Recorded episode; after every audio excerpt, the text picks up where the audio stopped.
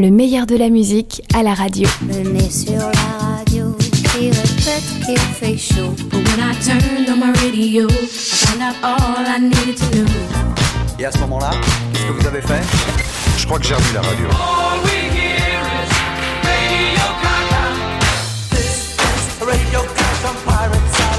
Et les radios chantaient.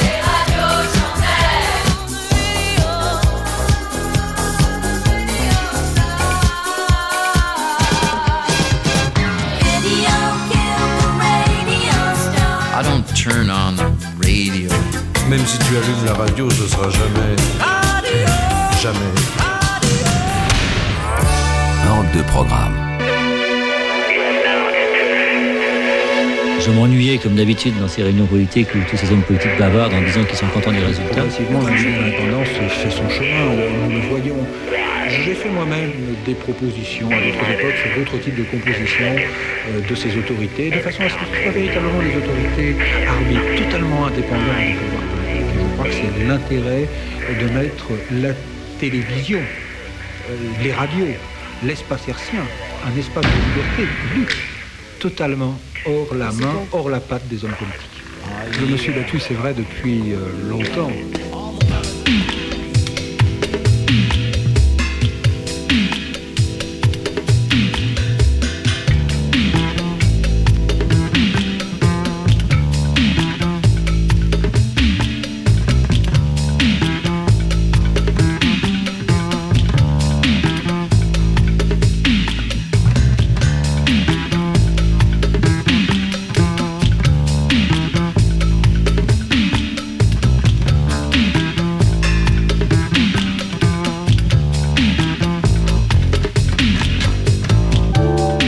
10 ans où l'histoire de France par la bande FM, une entreprise d'utilité publique véritablement facturée à Europe 2 et le quotidien Le Monde. Chapitre 11, la politique et la FM ou l'art d'accommoder les restes.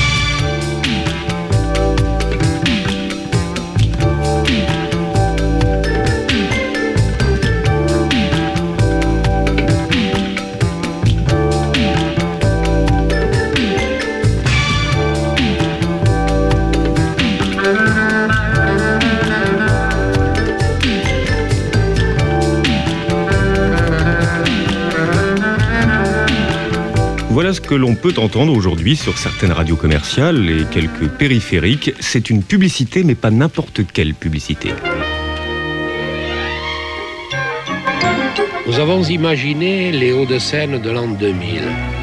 Nous avons voulu un département plus proche, plus vivant. Nous avons voulu un département plus humain, avec des idées nouvelles pour améliorer encore la qualité de la vie. C'est la charte 92.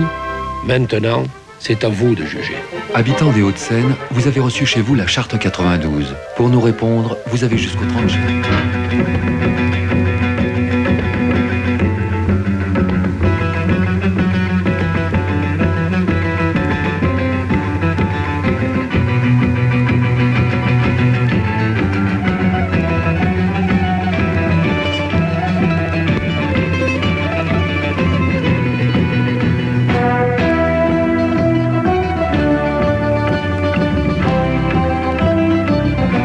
Mais non, ce n'est pas un imitateur, mais oui, c'est bien lui, Charles Pasqua, dans une pub pour euh, le Conseil général des Hauts-de-Seine, ce qui dans le fond est plutôt naturel dans la mesure où c'est lui le président.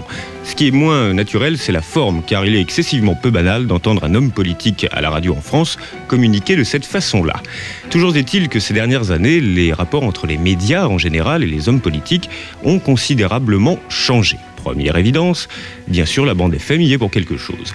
Deuxième évidence, euh, les raisons qu'ont eu les politiques d'agir sur la bande FM a bien sûr considérablement modifié son histoire, mais euh, les radios en retour, les ont un peu obligés à euh, sortir de leurs tics et de leurs euh, habitudes acquises depuis, dans certains cas, un certain nombre de dizaines d'années. C'est donc euh, ce type d'interaction qu'on va essayer de regarder dans, dans cette émission-là, en revisitant point par point les éléments clés de cette histoire bizarre, magique et en l'occurrence politique de la FM. Et l'on va découvrir, et je suis sûr que ce sera une énorme surprise, qu'à la fin de ce parcours, on sera bien obligé de constater que dans la vie et à la radio, tout ou presque est politique. Avant de démarrer le voyage, portrait euh, du paysage politico-médiatique dans le milieu des années 70 par Annick Cogent. Le paysage politique des années 70 est désespérément figé. Partis de droite et partis de gauche se regardent en chien de faïence, ennemis inconciliables résolus à une lutte sans merci.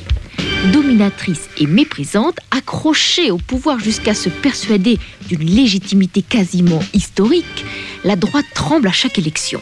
Les législatives de 78 lui ont valu de vraies angoisses et la perspective des présidentielles de 81 la crispe et la fige sur toutes ses positions.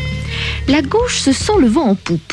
L'union est chaotante, mais les attaques tous azimuts contre Giscard le Magnifique fédèrent ses composantes qui fustigent d'une même voix ce gouvernement jugé archaïque, affaibli, réactionnaire.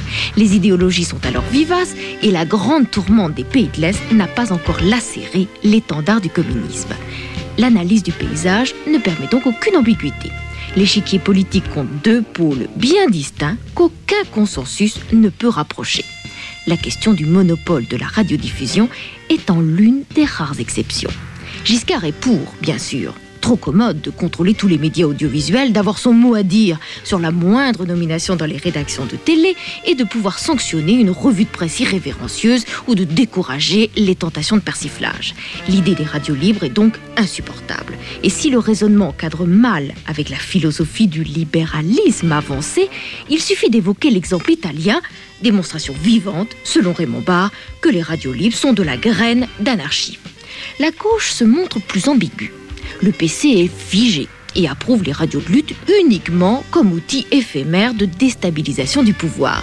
Mais en situation normale, le monopole des ondes a sa nette préférence et le service public est la meilleure des choses. Le PS est plus ouvert, mais juge inutile et dangereux l'éclatement du système.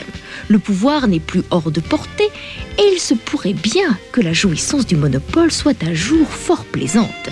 Il faudra sans doute l'aménager, le décentraliser, mais l'audiovisuel est une chose trop dangereuse pour être confiée entre les mains du privé. La tension du débat politique, la crispation du président Giscard d'Estaing sur l'audiovisuel et le détournement évident du monopole au profit de la droite feront basculer les socialistes dans le clan des pirates. Aujourd'hui, les cahiers du mégahertz accueillent Philippe Mestre.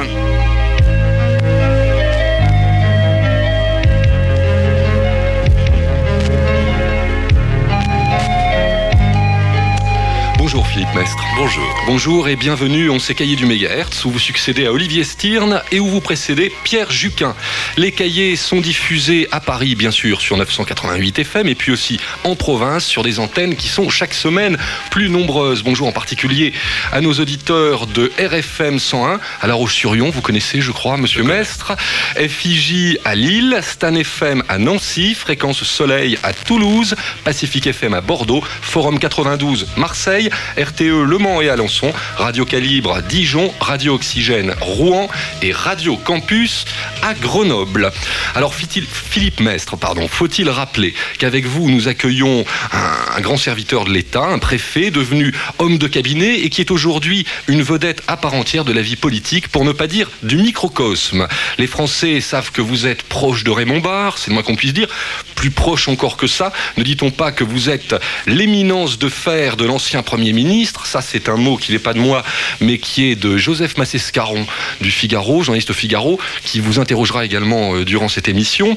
Euh, vous êtes le bariste en chef, le bariste numéro un, c'est ça? Oui, je ne pense pas qu'on puisse numéroter les baristes. D'ailleurs, ce serait très difficile, il y en a trop. Oui, monsieur Mestre, bonjour. Tout de suite, une question sur l'actualité euh, chaude, celle qui défraye la chronique, à savoir euh, les propos de Charles Pasqua, les intentions de Charles Pasqua à l'égard d'une certaine presse.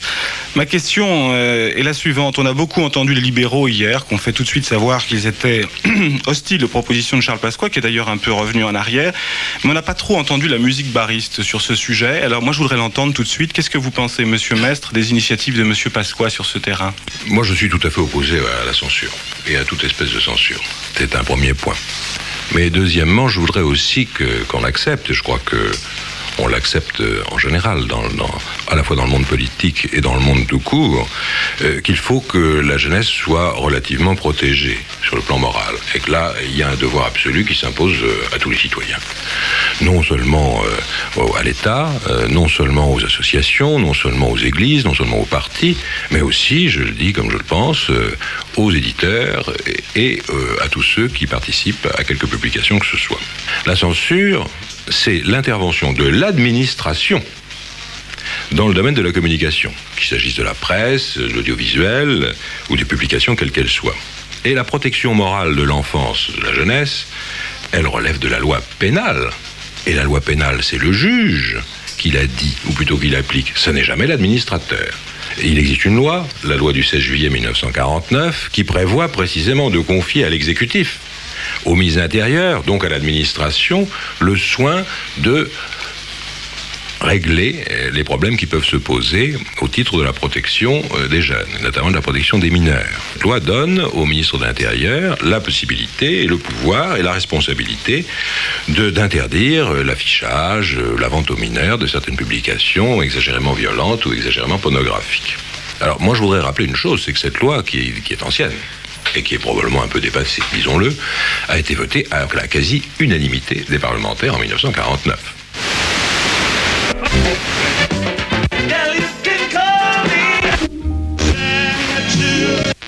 Seven,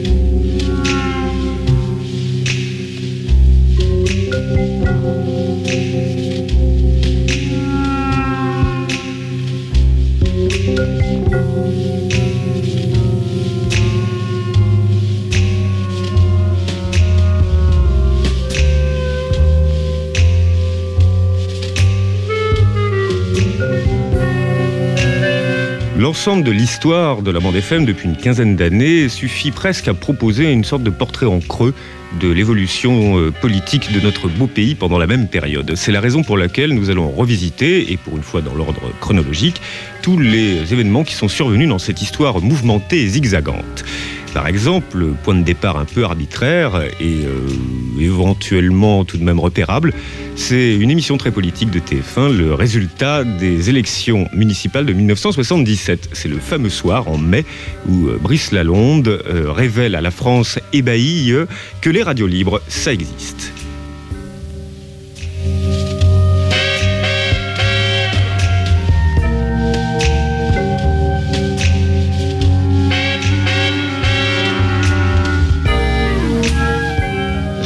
Comme d'habitude dans ces réunions politiques où tous ces hommes politiques bavardent en disant qu'ils sont contents des résultats. Le grand jeu politique ne l'intéressait pas encore beaucoup, mais les autres le regardaient ce soir-là avec un œil nouveau, presque inquiet.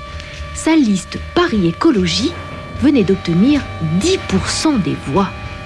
Il est là donc sur le plateau, réservé, presque timide, mais il tient résolument sur ses genoux un vieux poste de radio qui intrigue ses interlocuteurs. Mais j'ai donc mis ça en route. Je me souviens, j'étais un peu nerveux, j'arrivais pas bien à régler le volume. Et je me souviens très bien de la tête de Georges Marchais qui me regardait comme s'il avait vu une, une vipère sortir de, de- du sac. Enfin, tous ces hommes politiques sont restés comme deux ronds de flanc, si vous me pardonnez l'expression. C'est un véritable coup de tonnerre sur le plateau de TF1. Tout le monde, journalistes, hommes politiques, techniciens, a les yeux braqués sur le malheureux poste d'où s'échappe une espèce de chointement.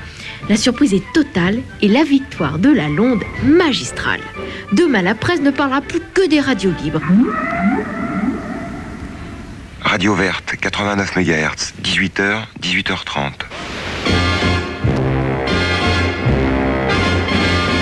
Ce n'est d'ailleurs pas un hasard si les écolos se retrouvent mouillés dans l'affaire très emblématique de Radio Verte. C'était même un tout petit peu prémédité, comme un bouclier possible de la répression. Antoine Lefébure, initiateur du projet. C'est-à-dire que nous, quand on s'appelait Radio X, on était euh, embastillable tout de suite, alors que Radio Verte, plus personne n'osait nous toucher, puisque les écologistes venaient de faire un score aux élections qui était formidable. Donc on devenait intouchable, les flics ne s'approchaient pas à moins de 50 mètres, c'était tout à fait but recherché. J'ai vaguement entendu parler de radio verte avec les écologistes. Bon, je, je ne suis pas, je n'ai pas écouté plus, oui. Vous, Les écologistes industrieux ne se contentent pas d'élever leur bébé radio, c'est qu'ils se reproduisent. Dans ces années d'avant mai 81, la bande FM voit décidément des petits hommes verts partout. Pierre Bélanger. Comme j'étais membre des Amis de la Terre. Georges Polinski, dans la belle région du Nord. Bah, je dirais tout ça est né dans les années euh, de mémoire 74-75. Euh, à l'initiative d'un mouvement qui s'appelait les, les Amis de la Terre. Non contents de tout ça, les Verts sèment à tout vent et contaminent même en dehors de leur famille. À l'époque, il y avait une radio pirate en France qui était intervenue deux mois avant, au moment des élections municipales, c'était Radio Verte. François Chassin, ancien journaliste, membre du Parti républicain, donc de la majorité d'alors, est néanmoins fondateur d'une radio pirate, Radio Fil Bleu à Montpellier. Nous, on avait voulu donner un petit peu le pendant à la chose, euh, alors que Radio Verte était manifestement une, une émanation de gauche, nous, on était des gens de droite, et on voulait essayer de faire en sorte que le pouvoir en place, qui était de nos amis, comprenne qu'il y avait un besoin d'expression et d'une émergence nouvelle, et c'est pour ça qu'on s'est engagé, tout en étant les amis du pouvoir, mais tout en étant très combattus par lui, puisqu'il a essayé de nous mettre en prison, on s'est engagé dans un processus qui nous paraissait une liberté absolument indispensable. Notre première émission, c'est le 12 juillet 1977. La bande a été saisie, je sais qu'elle a été écoutée euh, en Conseil des ministres, euh, dans une commission spéciale de l'Assemblée nationale, chez le préfet, chez le commissaire de police, chez le procureur de la République, bref, personne ne l'a entendu, mais tout le monde l'a écouté. Un autre souvenir le plus fou, c'est quand le troisième jour d'émission, euh, à 7 h du matin, Neuf policiers ont investi notre studio avec euh, des pistolets braqués sur nous en disant haut les mains, tout le monde contre le mur, euh, police judiciaire, vous êtes en état d'arrestation. Je dois dire qu'on a eu un petit peu un walker. Moi personnellement à l'époque j'étais avocat. Trois de mes associés pirates étaient avocats, dont Delmas qui était le maire de, l'ancien maire de la ville, qui deux mois après allait rentrer au gouvernement comme ministre de l'environnement. Ça nous a fait bizarre de voir des gros pistolets braqués sur notre ventre. On n'avait pas l'habitude. Il se porte bien. Voilà, et qu'aujourd'hui, ceux qui sont sous les bombes au Koweït, voire en Arabie Saoudite, ce sont pas les émirs, ce sont pas les potentats du pétrole, ce sont les travailleurs philippins, les travailleurs pakistanais. Et ça, le syndicalisme doit le savoir.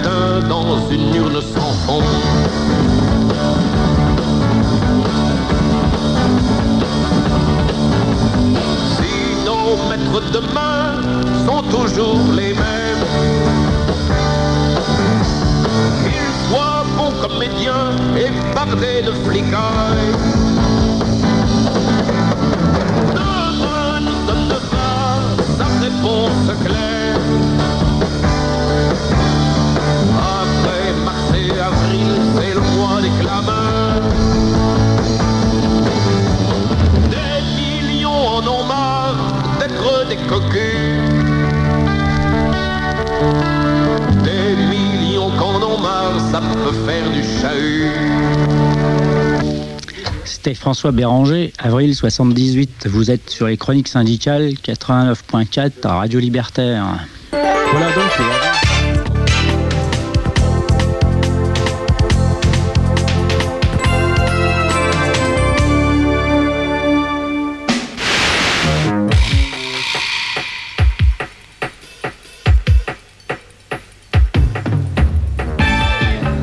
En sandwich entre brouillage et inculpation, la vie des radios libres est franchement pas marrante. Mais ce genre d'épreuve forge le caractère et permet du coup de cerner plus rapidement l'ampleur du problème. Et le gouvernement Giscard, après avoir sous-estimé l'importance du phénomène au démarrage, va pouvoir apprécier la détermination des oiseaux rares qui, comme tous les guerrieros du monde, puisent dans la violence de la répression elle-même une légitimité renforcée à poursuivre le combat. Jean-Philippe Leca est porte-parole du gouvernement au moment où le grand cirque démarre. Et puis il devient ministre de la Culture et de la Communication, poste qu'il occupera jusqu'à la fin du septennat. Dix ans plus tard, il tente l'exercice délicat du regard dépassionné sur un passé où il n'a pas eu le beau rôle. Ce besoin de, radio de proximité, de radio associative, ne, ne frappait pas. Je crois que les pouvoirs publics ne, ne sentaient pas bien euh, qu'il y avait dans ce domaine un besoin. Il n'y a rien de plus facile que d'écrire l'histoire, c'est-à-dire se dire après, euh, voilà comment les choses se sont passées. En réalité, les besoins euh, existaient.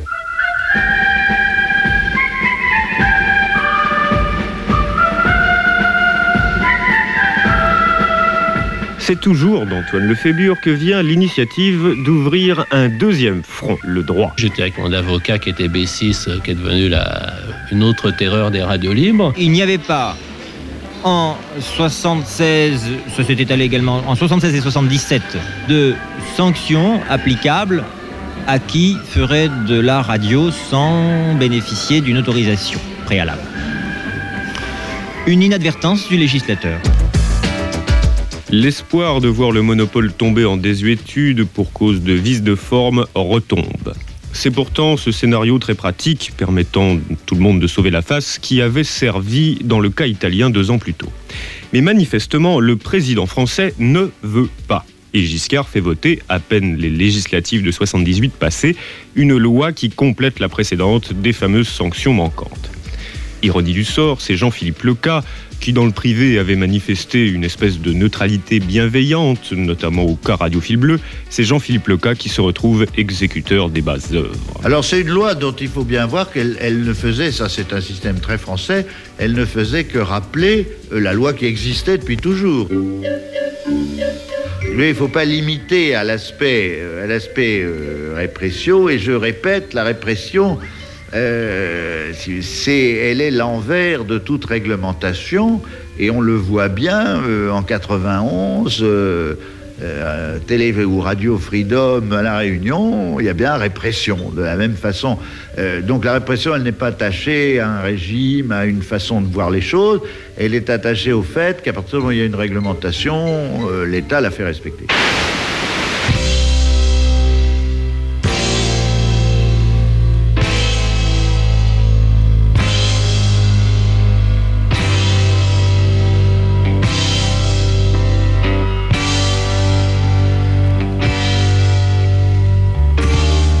Très rapidement, euh, le conflit radio libre monopole se transforme en une image projetée du conflit droite-gauche qui fait rage et qui fait pas dans la dentelle. C'est l'époque qui veut ça. Il y a cela dit quelques exceptions, et notamment sur euh, les bancs de la majorité, c'est-à-dire la droite, où l'on relève Alain Madelin, qui, euh, pendant les discussions autour de la loi Leca en 1978 à l'Assemblée nationale, défend la liberté des ondes et donc des radios FM en particulier. Portrait de l'oiseau rare, euh, moyennement langue de bois par Annick Cogent. Cet homme de droite est déroutant. Le nez de demi de mêlée, le regard insolent et la mèche rebelle, il pourrait être voyou, tout prêt à la castagne, si ce n'était ses fossettes enfantines et son rire enjôleur. Redoutable bretteur dans les joutes parlementaires, champion de l'amendement, spécialiste de l'obstruction, ce pourrait n'être qu'un polémiste, opportuniste et théâtreux, s'il n'était ses connaissances, son activisme, sa passion pour les livres, les idées, les dossiers. Il n'a pas fait Sciences Po ni l'ENA et n'est pas du Sérail puisque son père était ouvrier communiste chez Renault. Il se moque de la France des châteaux et des tailleurs Chanel, ce sont ses mots. Giscard et sa cour lui donnent de l'urticaire. N'empêche que ce sont les giscardiens et qui lui offriront un giron. Un giron sans doute plus confortable que le mouvement d'extrême droite Occident, dans lequel il a milité activement pendant sa jeunesse étudiante, participant au commando de choc qui terrorisait le quartier latin à la fin des années 60. De là une réputation de facho que lui colle volontiers la gauche, sachant que ce n'est pas si simple et que cet homme complexe, provocateur, n'est pas dénué de séduction. Son credo est celui du libéralisme à tout craint. Il fustige pêle-mêle la bureaucratie administrative, les ententes patronales, le système centralisateur et mettre en doute la sincérité de son combat pour la liberté individuelle serait s'exposer à ne pas comprendre pourquoi cet homme de droite a voté la loi Veil pour l'avortement, a défendu dès 1978 les radios privées, critiqué violemment le projet Perfit, Sécurité et Liberté, ou approuvé Badinter lors de la suppression des tribunaux d'exception. Il est incapable de mettre ses idées dans la poche le contraire d'un godillot. Vous savez, aux États-Unis, on dit euh, que les ondes hertziennes sont un espace public. En France aussi, on dit que c'est un espace public, tout le monde le disait. Ça veut dire quoi? En France, un espace public, ça signifie que ça appartient à l'État.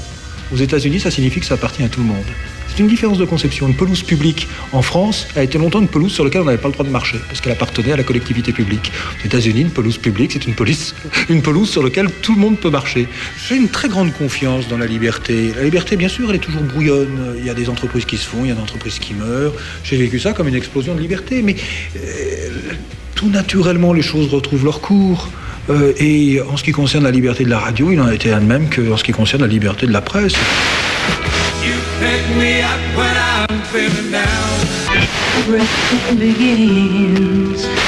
L'invité de la semaine, c'est Madly Bami, la dernière compagne de Jacques Brel, une ancienne Claudette. Personnage intéressant à suivre tous les jours de la semaine, mais c'est pas tout.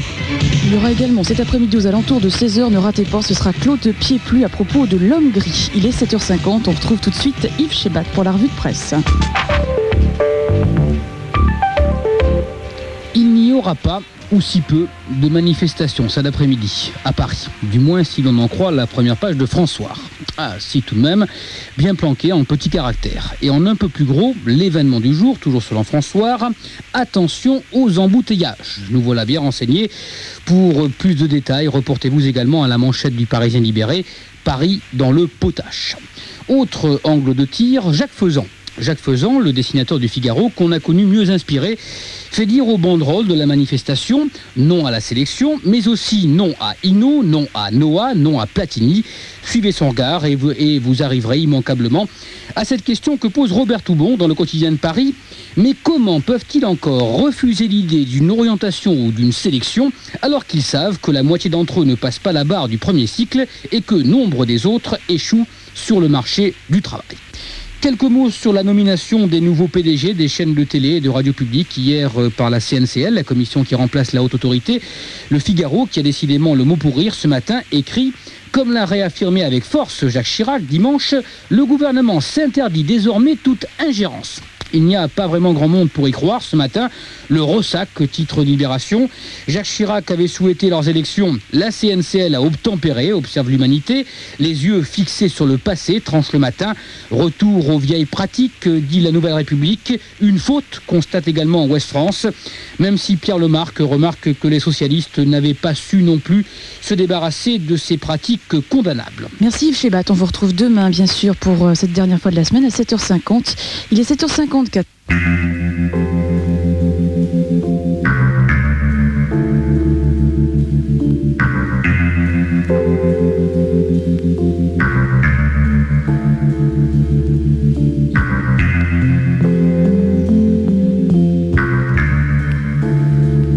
Les radios comme la politique euh, ont ceci de commun qu'elles ont tendance à croiser l'histoire plus souvent qu'à leur tour. C'est ainsi que dans les grands mouvements sociaux de la fin des années 70, bien sûr, les radios libres ont leur mot à dire, au pluriel bien entendu. C'est l'histoire de Lorraine Cœur d'Acier, radio des sidérurgistes, montée euh, entre autres par Marcel Tria, qui n'est pas à proprement parler une radio politique puisqu'elle était l'émanation de la CGT et que, comme chacun sait, il s'agit là d'un syndicat parfaitement indépendant. N'empêche. Cet hiver 78-79 est l'un des plus rigoureux de l'histoire de Longwy. Car en même temps que le froid, c'est une véritable torpeur qui est tombée sur la ville. 21 000 licenciements sont annoncés dans la sidérurgie. C'est l'agonie d'une région et d'une ville. Grâce à l'équipe de Radio Verte Fessenheim, la CFDT crée SOS Emploi, une petite radio clandestine qui émet quelques heures par jour et permet des débats. Mais le conflit de Longwy méritait beaucoup mieux que cela. Et la CGT, qui sort de son 40e congrès, va saisir l'occasion de frapper un gros coup pour tonifier son image. Une radio de lutte populaire et connue de tous sera chargée de symboliser la résistance ouvrière à la casse des entreprises. Son antenne sera fixée au clocher, son studio installé dans une salle de la mairie. Elle s'appellera Lorraine Cœur d'Acier. Son contenu d'abord est banal et le ton très convenu pour une radio syndicale. Et puis, et puis quelque chose de mystérieux va se passer et les habitants vont prendre possession de la station. La salle de mairie est noire de monde et devient lieu de rencontre et de fraternisation. Le micro est ouvert à tous et les femmes, depuis si longtemps confinées dans leur rôle d'épouse, vont se mettre à parler. Tous les tabous vont peu à peu sauter. On évoque l'Algérie, on invite Cohn-Bendit, on parle des pays de l'Est, des transistors sont installés dans les ateliers et les magasins, le vendeur solde même tous ses postes FM pour les rendre accessibles, et plus d'une vingtaine de volontaires vont apprendre la technique radio toute la ville vibre à l'unisson. Les pouvoirs publics, pas plus que la centrale parisienne, ne le supporteront. Alors les habitants se battront. Une manifestation contre le brouillage de la radio tournera même à l'émeute une nuit d'une rare violence. La ville se réveillera dévastée, ahurie. À Paris, le Parti communiste et les responsables de la CGT ont depuis bien longtemps compris que la radio ne sert plus leurs intérêts et doit être fermée. Les sidérurgistes se résisteront jusqu'au bout, mais Lorraine Cœur d'Acier finira étouffée. Tout d'un coup arrive la- l'affaire de la sidérurgie Lorraine. Et euh, voilà, on a débarqué à Longwy en pleine effervescence. Euh, C'était euh, juste après l'annonce des, de plusieurs milliers de licenciements. Je me souviens plus des chiffres, mais enfin c'était vraiment tout d'un coup un coup de tonnerre quoi, sur, sur la région. L'opération Radio Riposte fait partie en effet de la campagne que nous avons commencé d'engager. entre en scène le Parti socialiste. Inutile de vous dire que la vente d'État fait rage entre la formation de François Mitterrand et l'État giscardien. Le tout après les législatives de 78 et avec en ligne de mire droit devant la présidentielle Bonne Ambiance. 28 juin 1979, émission depuis les locaux du Parti socialiste de Radio Riposte. Nous voulons absolument attirer l'attention des Français sur les manquements, sur les atteintes à un droit fondamental qui est celui de l'information. Nous pensons que la plus grande partie, sinon la totalité, grande majorité des moyens d'information et les plus puissants sont euh, totalement dans les mains du pouvoir exécutif et particulièrement du président de la République française. Alors nous voulons attirer l'attention des Français pour qu'ils en prennent bien conscience. Nous y parviendrons hum, l'opération Radio Riposte fait partie en effet de la campagne que nous avons commencé d'engager. Scène de genre. Le plus grand parti de France vient à son tour tirer les moustaches du tigre monopole. Résultat des courses, inculpation du premier secrétaire François Mitterrand et saisie du matériel. Autre scène de genre, la même, mais vue depuis le ministère de la Communication, dont l'occupant était à ce moment-là Jean-Philippe Leca. Euh, comme la France aime bien aussi les oppositions, les drames, euh, il y a eu un certain nombre de scènes grandioses, comme la saisie de la radio du Parti Socialiste, etc., qui euh, ont animé le paysage. Et encore une fois, la même, depuis toujours le ministère de la Communication, mais quelques années plus tard, avec le successeur de Jean-Philippe Leca, Georges Filiou. Après un certain nombre d'avertissements et de sommations, après une décision de justice, après qu'ait été euh, euh, requise l'intervention des forces de police, eh euh, voilà, un commissaire de police avec quelques hommes en uniforme a pénétré à force puisque la porte était fermée, dans les locaux sièges du Parti Socialiste. Ce qui, par parenthèse, était un précédent, qui heureusement ne s'est pas renouvelé. Voici un flash spécial. Le 24 août 1979, sur Radio Riposte, François Mitterrand déclarait Dans l'histoire de la France, il y a toujours eu des moments où les hommes ont dû prendre des risques pour la liberté. Aujourd'hui, les radios libres n'ont pas oublié. Elles sont prêtes à prendre tous les risques pour conserver leur liberté. Taisez-vous.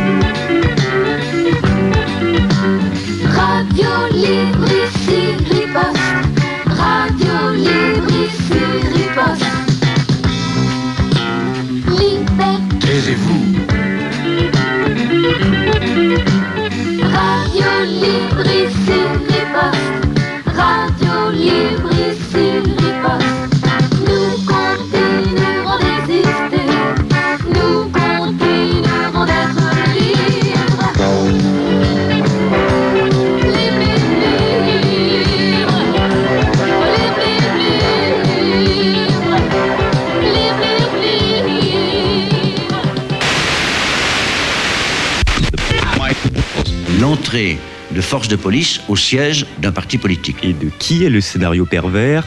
Antoine Lefébure. Bien sûr, on les a piégés, on leur a filé un émetteur, on les a incités à faire une émission pirate, et eux, ils ont cru s'en tirer en disant nous faisons une émission pirate, mais nous sommes pas pour les radios libres, nous sommes contre le monopole actuel, nous sommes. C'est une émission de protestation contre le monopole antidémocratique pour un monopole démocratique. Personne n'a rien compris. Tout ce qui est resté, c'est Mitterrand a fait une radio pirate, donc euh, maintenant qu'il est au pouvoir, il va autoriser la radio libre. 5, 4, 3, 2, 1. François Mitterrand est élu président de la République. Dimanche 10 mai 81 toujours, un peu plus tard dans la soirée. Mais, mais,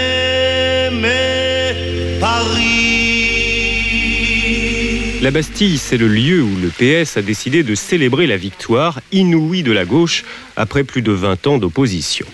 Ainsi, ce qui était hier encore un slogan est devenu par la magie des urnes la réalité. Et nos radios libristes scandent avec un enthousiasme qu'on devine particulier l'ère des lampions.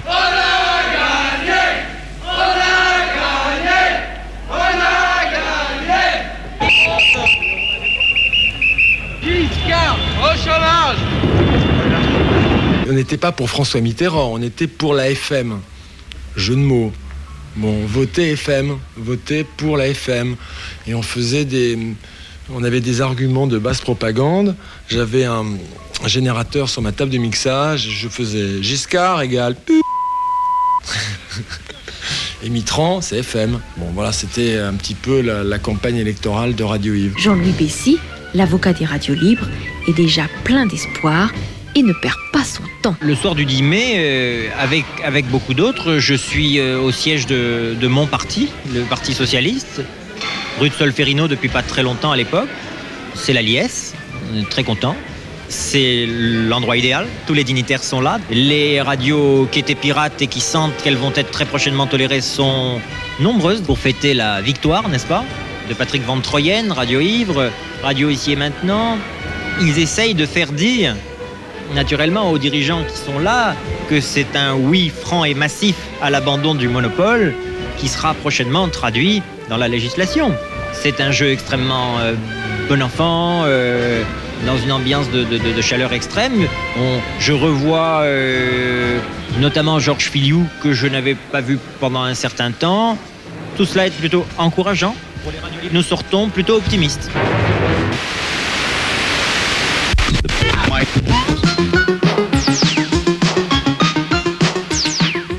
Bonjour, aujourd'hui le 7e club des nouvelles, nous recevons Paul Quiles, ministre de l'urbanisme et du logement. Paul Quiles, bienvenue au club des nouvelles, le club qui regroupe 100 radios privées locales. Première question, puis nous tournerons, euh, nous ferons ce tour de table pendant une heure. Paul euh, qu'en est-il exactement, ou, le plus précisément possible, de la relance du bâtiment Et y a-t-il derrière euh, une crise euh, En tout cas, est-ce que cette crise est derrière nous Elle est- est-elle devant? Qu'est-ce qui en est du bâtiment en France? Qu'est-ce qui en est du logement? Question un peu vaste. Euh, je vous remercie de me poser cette question qui correspond, me semble-t-il, à une préoccupation à la fois sociale et économique. Préoccupation sociale parce que on ne construit pas des logements simplement pour euh, faire fonctionner des entreprises, pour relancer l'économie. Encore que c'est important. Vous connaissez le fameux adage quand le bâtiment va, tout va.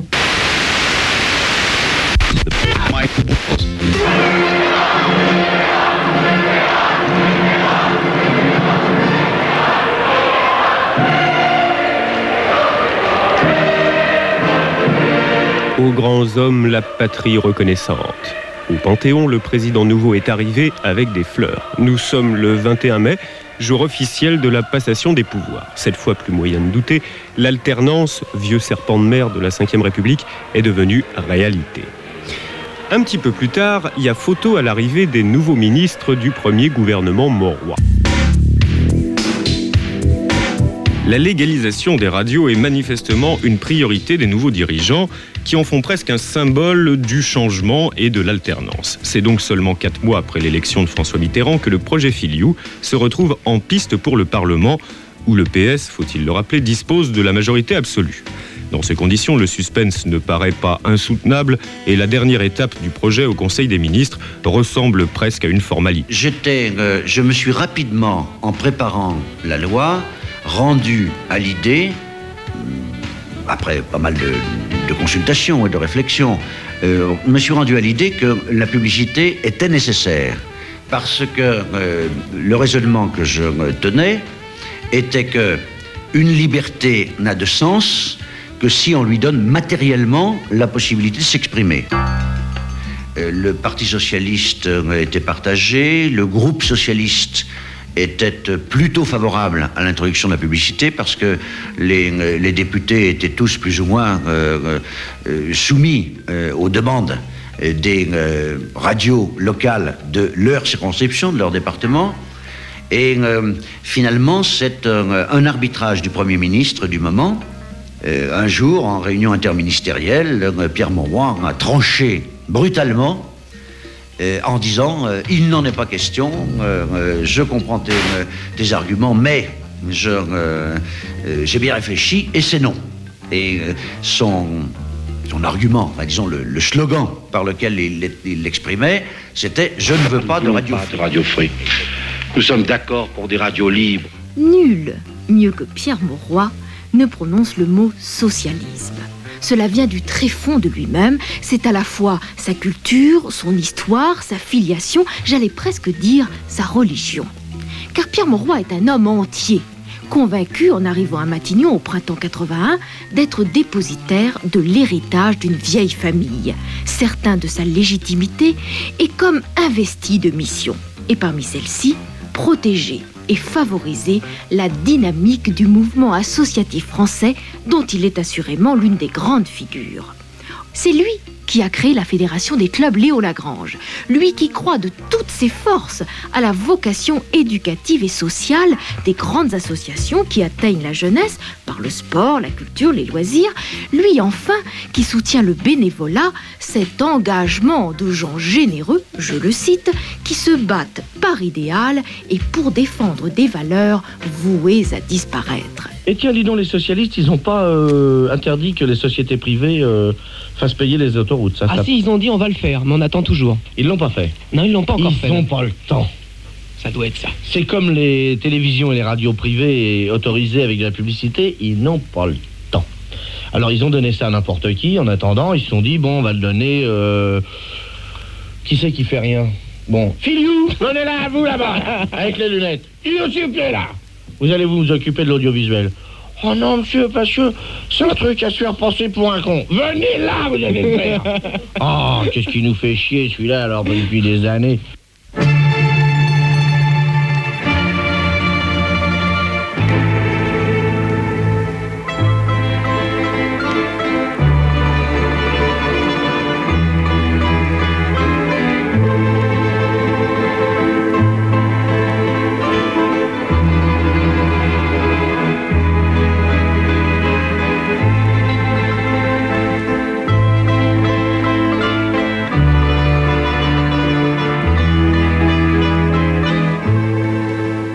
L'alternance, ça veut dire, devinez quoi, que les rôles s'inversent. C'est donc que la majorité d'hier devient l'opposition et que, par conséquent, elle adopte très naturellement les mêmes mauvaises manières en s'installant d'une façon plus ou moins claire ou plus ou moins officielle sur la bande FM. C'est vrai que le monopole avait du bon, mais puisqu'on n'a plus le pouvoir, profitons donc de ces espaces de libre expression. Il y a un certain nombre de cas emblématiques dans le genre, bien entendu le plus célèbre, tout au moins en France et pour les gens qui ont eu la chance de l'entendre, c'est le cas Solidarité, Annick Cogent. cette rediffusion demain matin, bien sûr, à la même heure. Tout de suite, je vous propose un message de Bernadette d'Anjulier. Radio Solidarité vient d'être victime d'une agression. Radio Solidarité, la radio libérale, vient de se voir notifier par le Conseil supérieur de l'audiovisuel, le CSA, le retrait de son autorisation d'émettre. Cette mesure, autant que celles qui l'ont précédée, n'est pas légale. En effet, les suspensions d'autorisation de la Haute Autorité, de la CNCL et du CSA ont toutes été déclarées illégales. Et malgré tout, ne tenant aucun compte de ces décisions de justice, le CSA, donc, nous notifie ce retrait. Radio Solidarité a des idées, à une époque où il est mal noté d'en avoir. Est-ce pour autant qu'on doit lui interdire de faire passer son message? Alors pour défendre avec foi et affection notre radio, qui est aussi une liberté constitutionnelle, puisqu'il s'agit de la liberté d'expression, soyez nombreux à nos côtés demain, mercredi, à 13h, au pied de la tour Reflet.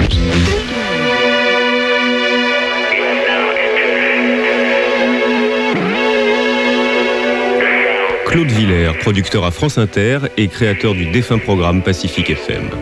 Il faut jamais demander à l'État d'intervenir pour dire ce qui est bien, ce qui n'est pas bien. Qu'est-ce que l'on doit dire, qu'est-ce que l'on ne doit pas dire? Il faut jamais demander l'autorisation.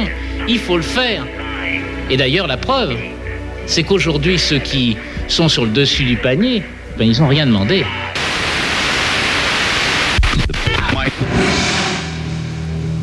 Euh, transport, grève des bus dans la banlieue nord-est de Paris. La fin du mouvement est prévue pour ce soir. Le trafic devrait être normal demain.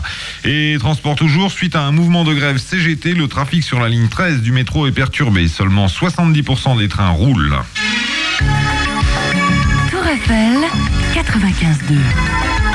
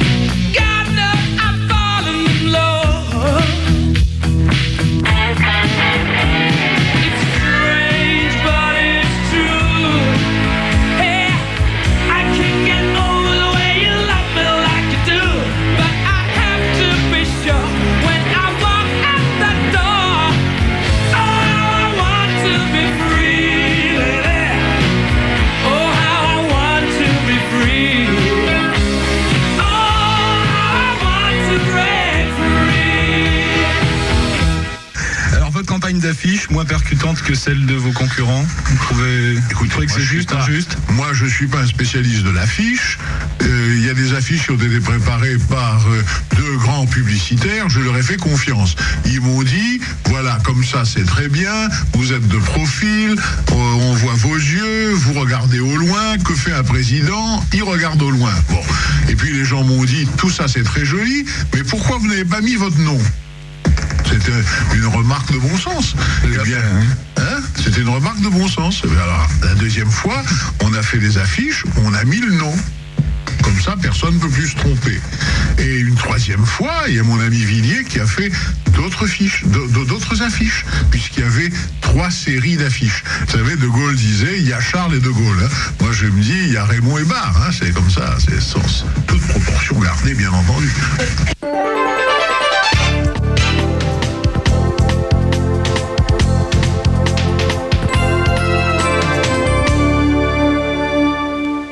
Le moment où l'on constate assez clairement que quelque chose a changé dans les rapports entre les FM et les hommes politiques, c'est bien l'élection présidentielle de 1988, car en effet, les candidats du premier tour, et non des moindres, n'hésitent pas à se fendre d'un petit voyage sur l'une ou l'autre des stations actuellement en circulation. C'est ainsi qu'on relève Raymond Barre sur Skyrock, mais oui, bien sûr Jacques Chirac sur Énergie dans un grand moment de radio où il exprime tout le bien qu'il pense de Madonna. Il y a aussi euh, l'apparition remarquée de François Mitterrand, alors candidat sortant, sur les ondes de Pacifique FM au cours euh, d'une émission extrêmement sérieuse et très politique dans laquelle François Mitterrand laisse parler son cœur de père.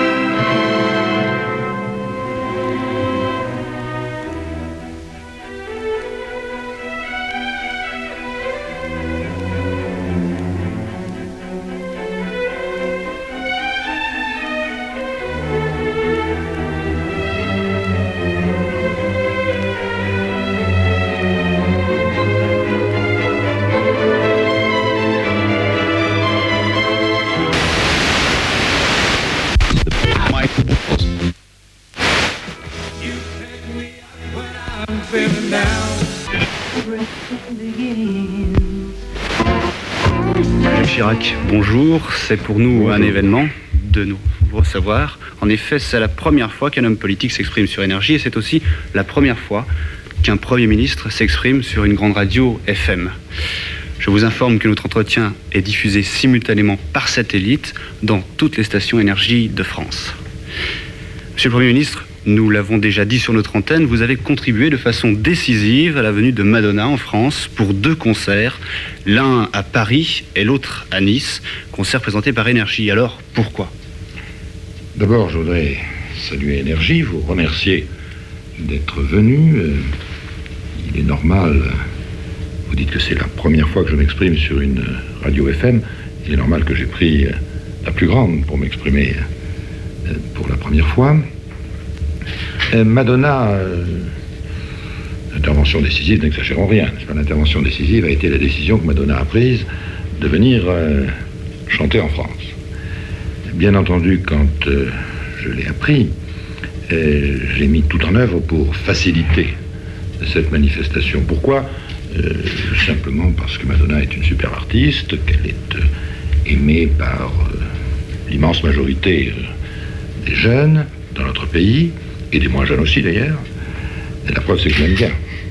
Et que j'ai pensé surtout à la fin du mois d'août, euh, imaginant notamment que certains jeunes n'avaient pas forcément la possibilité de prendre des vacances euh, aussi sympathiques qu'ils le souhaiteraient, que c'était une occasion de leur donner la possibilité de voir un spectacle de grande qualité et un spectacle qu'ils aimaient.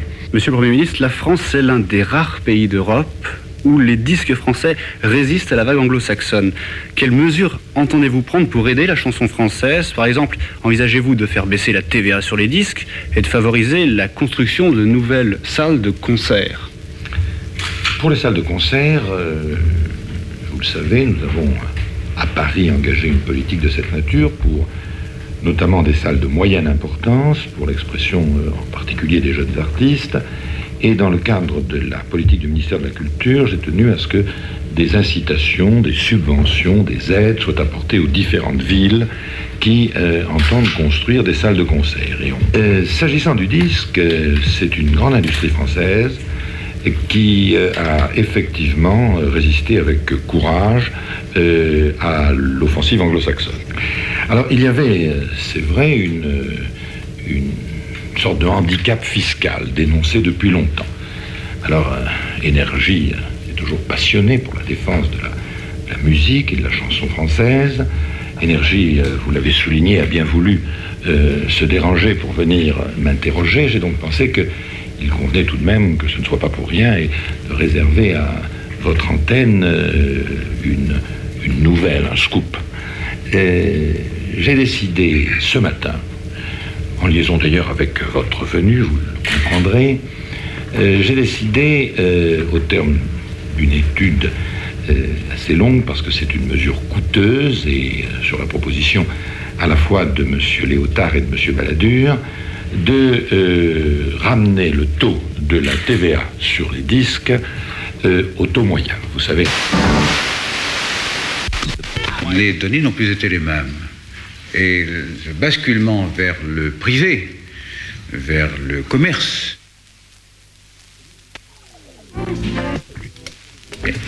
Mais pour, répondre de façon précise à votre question, euh, je tiens à rappeler, vous avez bien voulu le dire tout à l'heure, que je me considère comme le père, je n'emploie pas d'autres termes, comme le père de euh, la liberté des ondes. Des de 1000 radios privées se sont créées après l'autorisation que j'ai obtenue du gouvernement socialiste de l'époque. Ensuite, j'ai autorisé la publicité. Bon, ensuite, euh, j'ai fait autoriser les télévisions privées. Ensuite, le gouvernement qui a succédé, après 86, je le rappelle, a privatisé TF1. Bon. Alors, je pense que repartir à la conquête de TF1 par une nationalisation, c'est perdre beaucoup de temps. C'est peut-être pas absolument indispensable. Mais dans ce cas-là, il faut que le cahier des charges soit scrupuleusement appliqué.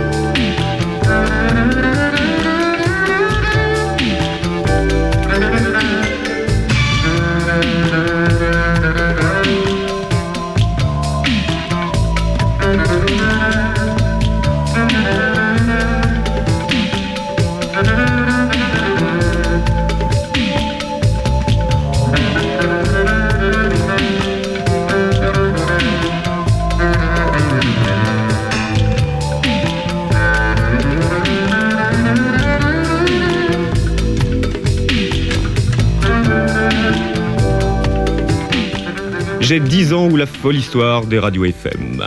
Avec Annick Cogent, représentant le quotidien Le Monde, Frédéric Hubert, euh, représentant Europe 2. Les archives sont de la collection de Joël Girard. Les interviews sont coordonnées par Nathalie Leruche, assistance technique et sanitaire Xavier Joly.